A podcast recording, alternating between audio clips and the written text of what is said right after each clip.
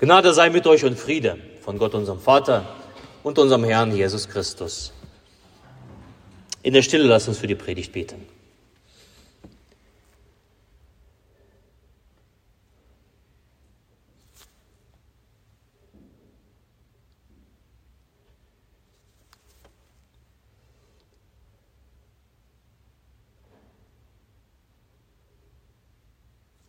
Herr, dein Wort ist meines Fußes Leuchte und dein Licht auf meine Wege.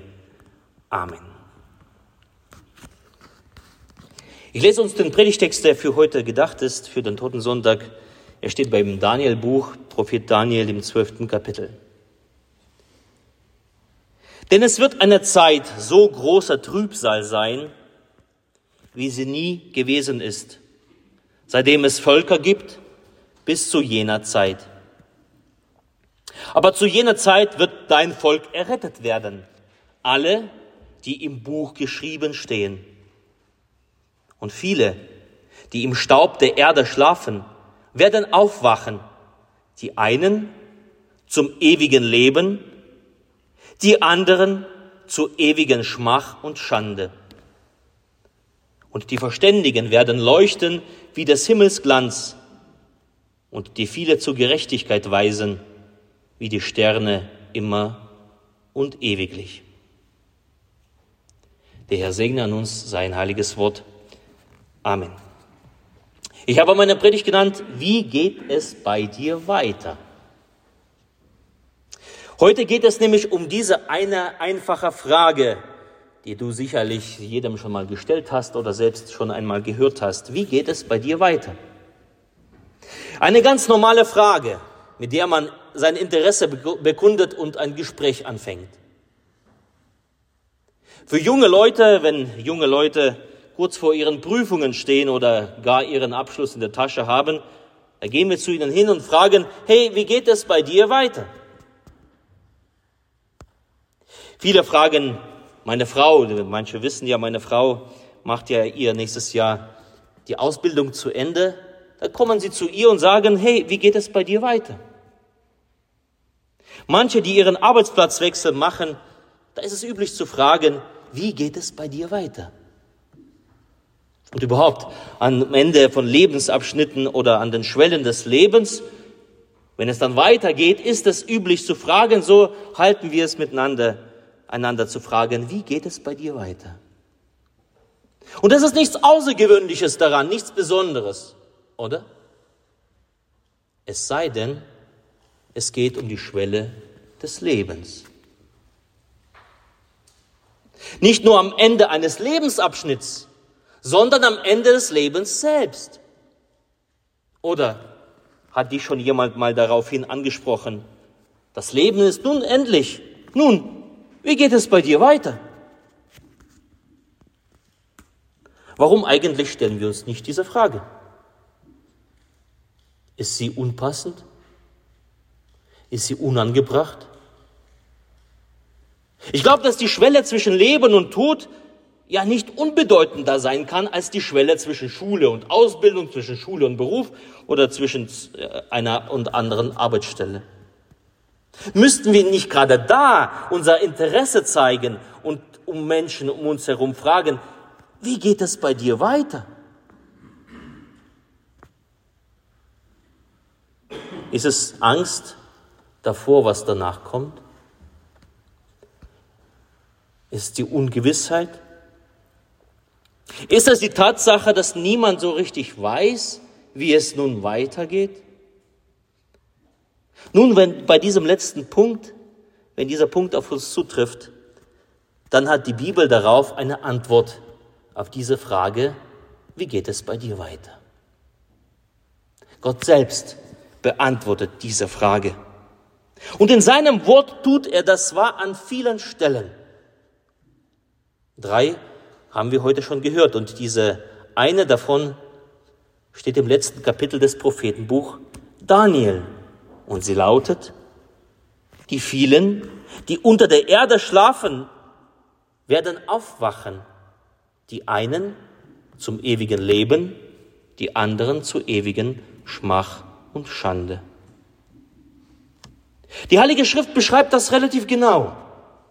das Jesus tut oder Apostel Paulus tut oder Daniel, Prophet Daniel das tut. Alle sind sich dahin einig. Wenn dein Herz aufhört zu schlagen, dann wartet auf dich so eine Art Schlaf. Unsere Leiber werden begraben und sie liegen in den Gräbern und wie es hier heißt in dem, in dem Text, unter der Erde. Und hier heißt es, in einem Schlaf.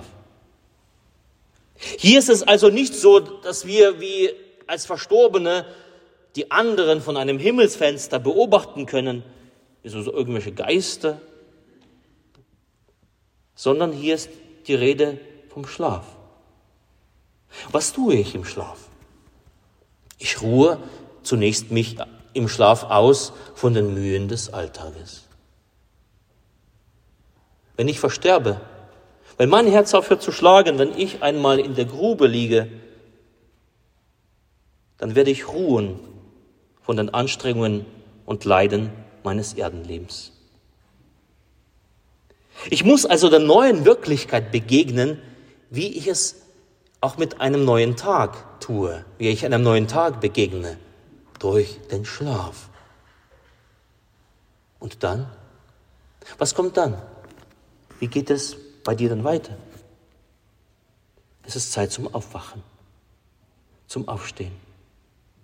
Der neue Tag, die neue Wirklichkeit, sagt das Wort Gottes, hat zwei Perspektiven, wenn du aufstehst. Eine zweifache Aussicht, wenn dieser Tag anbrechen wird.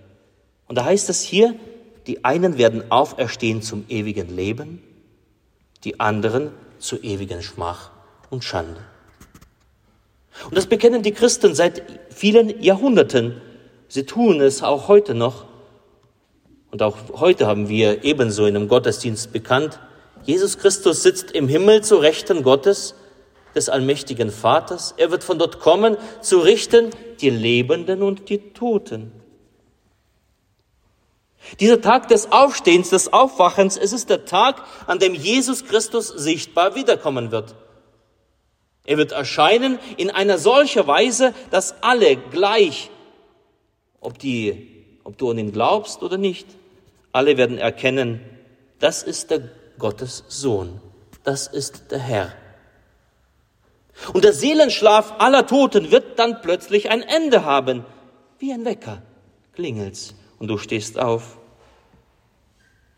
Und es wird genau das geschehen, was Daniel hier prophezeit. Die einen werden das, dieses Aufstehen, dieses Wiederkommen Jesu Christi mit Freuden feststellen, die anderen mit Schrecken. Wie wird Jesu Christi Urteil über unsere Verstorbenen ausfallen? Oder wie wird das Christi Urteil über dich und mich ausfallen? Nun, niemand darf sich anmaßen, dem Spruch des Weltenrichters vorzugreifen und bestimmte Menschen entweder in den Himmel zu loben oder in die Hölle zu verdammen.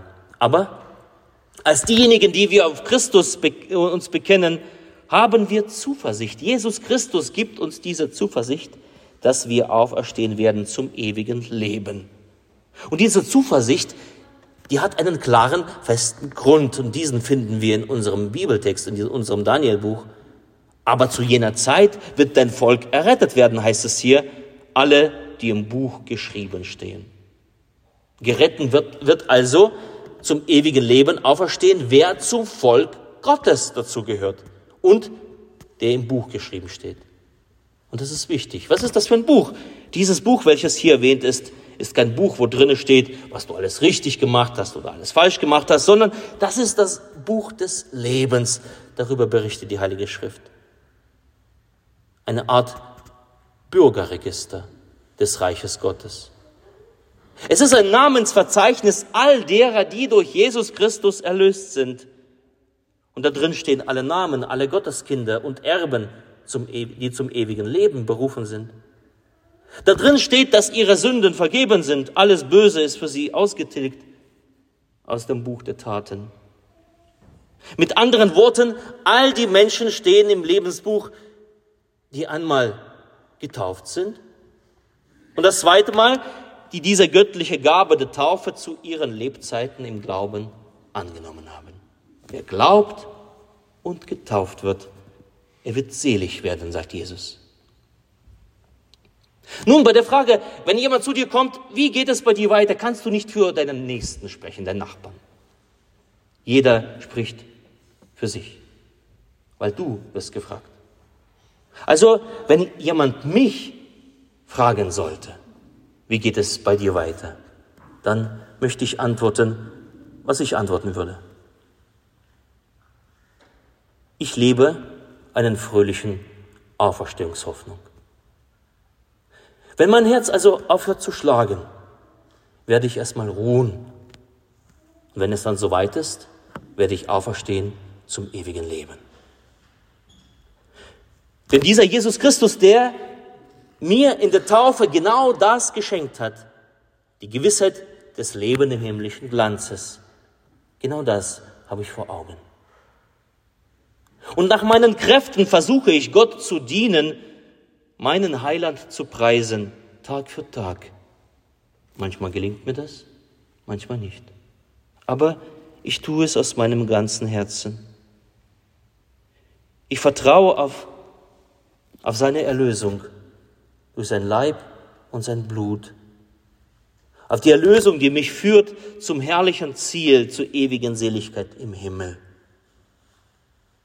Und ja, ich bin zuversichtlich, dass ich nach dem Schlaf des Todes auch fröhlich aufwachen werde, weil ich in diesem Leben schon fröhlich hoffe auf die Auferstehung Jesu,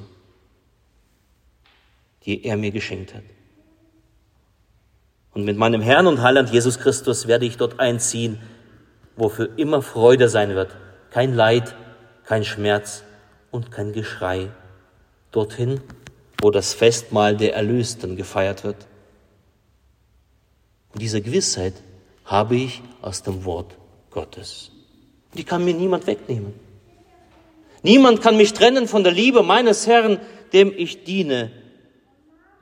Weder Engel, noch Mächte, noch Gewalten, noch Menschen, noch Meinungen, noch Launen. Niemand kann mich von Gott trennen. Und wenn Gott diese Gewissheit gibt in seinem Wort, er ist kein Lügner, dann stimmt es, dann ist es wahr. Und diese Gewissheit lässt mich hier im Frieden leben und im Frieden die Schwelle zwischen Leben und Tod betreten. Also solltest du mich fragen, wie geht es bei dir weiter? Genau das wäre meine Antwort. Und wenn du erlaubst, heute früh möchte ich dir diese Frage stellen.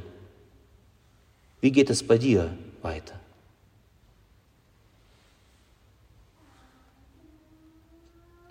Und der Friede Gottes der Höhe ist als alle Vernunft. Bewahre eure Herzen und eure Sinne in Christus Jesus. Amen.